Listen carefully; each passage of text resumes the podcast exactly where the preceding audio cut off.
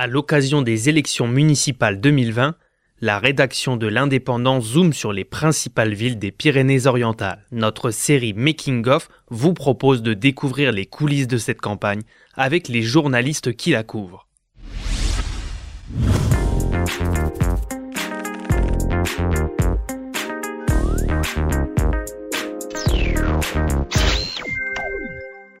Estelle, bonjour. Bonjour. Tu es chargée par l'Indépendant de couvrir les municipales dans les villages euh, des Pyrénées-Orientales et notamment à Ponteilla-Nils. Ponteilla-Nils où se prépare donc un face-à-face que tu m'annonces tendu.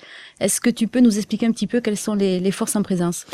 Alors, il y a deux forces en présence. Il y a Roland Hubert, qui a été élu en 2014, hein, qui est en train d'achever son premier mandat.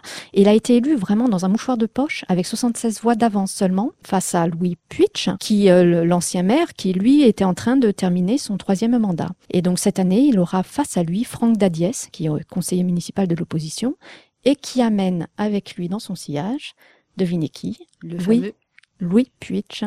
Alors, il tempère, il dit si je suis élu, euh, Monsieur Puitch ne sera pas adjoint, mais simplement conseiller municipal. Mais il y a quand même un petit air de revanche euh, là-dessous. Alors, surtout que Louis Puitch a continué à siéger au sein de l'opposition, donc du conseil municipal depuis 2014. Oui, tout à fait. Alors Franck Dadiès, il compte sur euh, Monsieur Puitch, bon, ben, pour le conseiller, et puis euh, euh, bon, ben, c'est un monsieur qui a quand même pas mal d'expérience dans la politique et euh, il, il s'appuie euh, sur ça. Voilà. D'accord. Et sur sa notoriété, j'imagine euh, aussi. Oui, tout à fait.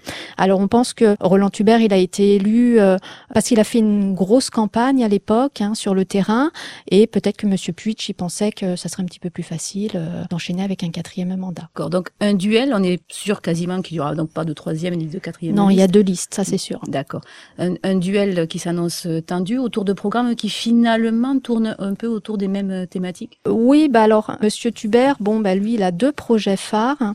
Il souhaite réhabiliter euh, l'ancienne gare du village, que ça devienne euh, une locomotive socio-économique, culturelle, écotouristique, hein, comme il le dit, euh, avec des espaces de coworking, des expositions, des concerts, euh, une maison du terroir, une zone de covoiturage. Donc ça, c'est son premier grand projet. Et le, deuxième grand projet, c'est l'ouverture d'une Casa del Jove, donc au cœur du village. C'est une maison basée sur l'échange avec des ateliers euh, destinés aux jeunes. C'est un petit peu ce qu'on retrouve en Espagne. Donc ça, c'est euh, vraiment, ce sont ces deux projets euh, phares.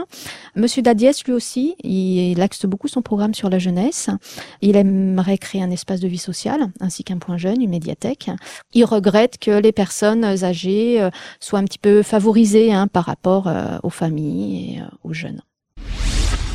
Et est-ce que tu as l'impression que sur le terrain, la, la campagne est tendue entre les deux plans Oui, je pense que la campagne est un petit peu tendue. Franck Dadiès, il, il- il reproche euh, au maire sortant euh, un manque d'écoute, euh, un manque de confiance.